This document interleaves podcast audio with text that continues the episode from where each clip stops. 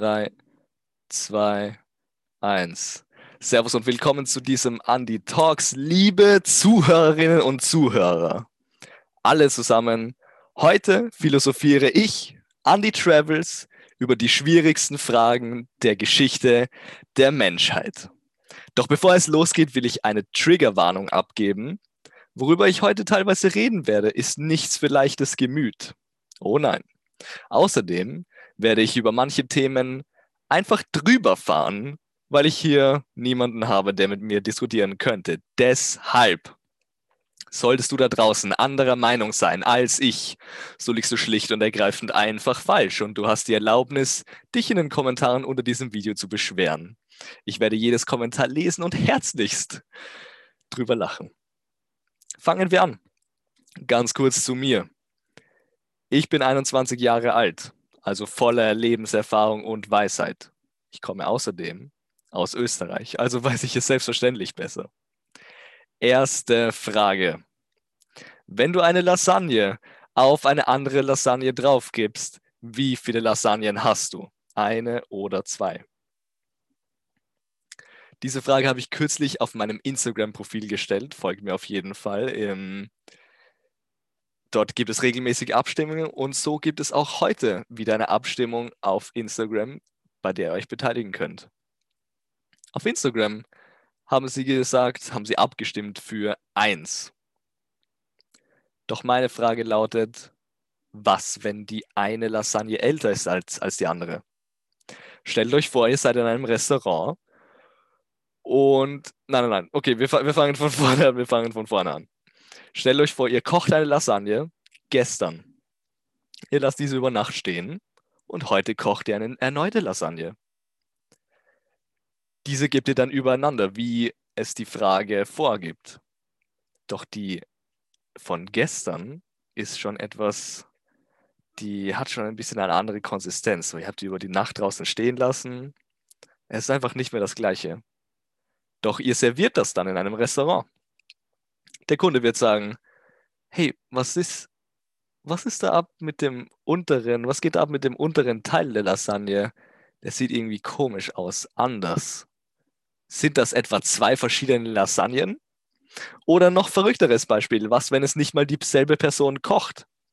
Was, wenn ich die eine Hälfte koche, mit meiner 21 Jahren Lebenserfahrung, und die andere Person und, äh, und keine Ahnung, und Ol Jamie Oliver kocht die andere Lasagne. Das, das, das ist nicht ein und dieselbe Lasagne, nur weil man sie aufeinander gibt. Versteht ihr, was ich meine? Also ganz klare Sache. Man hat zwei verschiedene Lasagnen. Punkt. Nächste Frage. Wer gewinnt in einem Kampf? Stellt euch vor, es geht jetzt hier um den Kampf der Giganten. Wer gewinnt in diesem Kampf? Eine Billiarde Löwen oder alle 890 Pokémon? Das ist jetzt vielleicht eine Frage, die hört sich etwas komisch an für alle Leute, die sich nicht mit Pokémon auskennen. Doch ich sage eins. Wenn du auf der Seite der Pokémon bist, dann bist du eindeutig ein Verlierer. Dann bist du einfach ein Verlierer. Du sagst vielleicht, oh, sie spucken Feuer und machen Erdbeben. Blödsinn. Weißt du, wie viel eine Billiarde ist? Okay, belassen wir das dabei. Jetzt wird's ein bisschen äh, außerirdisch. Hättest du lieber einen Penis in der Größe eines Nippels oder Nippel in der Größe eines Penises? Okay, bleibt, bleibt hier ein bisschen bei mir. Okay, denkt drüber nach. Denkt, drüber, denkt nochmal drüber nach. Was, wenn jetzt der Genie vor die Tür kommt und sagt, hey, es tut mir leid, Bro.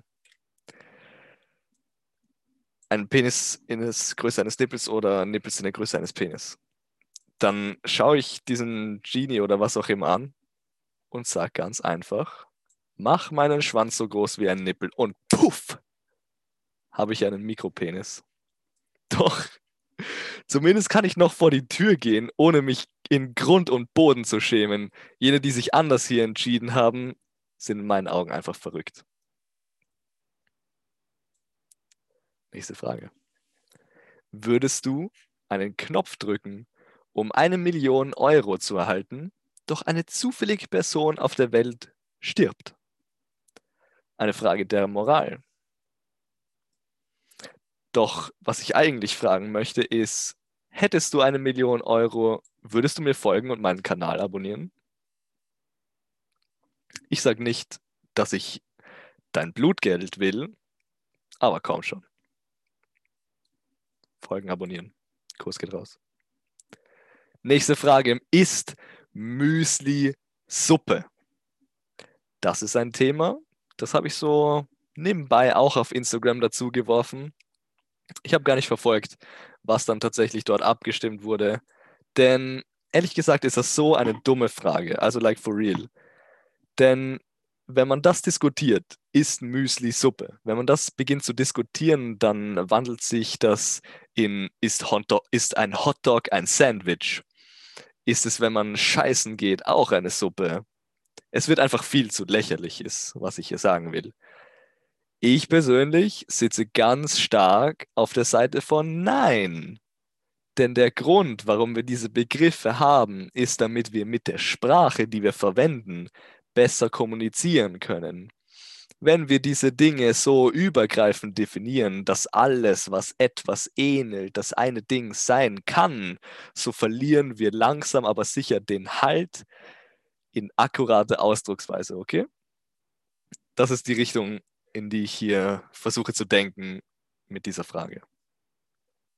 Nächste Frage. Wie viele Löcher hat ein Strohhalm?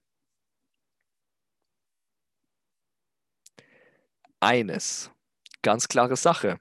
Denn ein Strohhalm ist ein Donut. Punkt. Nächste Frage. Welchen Aggregatzustand hat Nutella? Flüssig oder fest? Wenn du sagst, Nutella ist fest, dann probier mal bitte folgendes. Nimm eine Handvoll Nutella und zerquetsch es. Na, gefällt dir, wie solide es ist? Und oh, noch was. Wenn du mit einem Glas Nutella versuchst, in ein Flugzeug einzusteigen, dann werden sie dich nicht lassen, denn es gilt als Flüssigkeit. Du darfst ja schließlich auch keine Cremen dabei haben. Äh, doch tatsächlich ist es eine Trickfrage. Wenn ihr das jetzt ernsthaft beantwortet habt, mit flüssig oder fest, dann seid ihr drauf reingefallen. Tatsächlich ist Nutella ein semisolides Kolloid. Übrigens versuche ich kein Nutella mehr zu essen, sondern eher Nutella-Alternativen. Aber was ich hier gesagt habe, soll mehr nur als Vorzeigebeispiel gelten. Doch alles, was ich gesagt habe, gilt auch für zum Beispiel Erdnussbutter. Letzte Frage. Wow, war das heute ein aufregendes Video. Die letzte Frage lautet, hast du den Andy Travels YouTube-Kanal abonniert?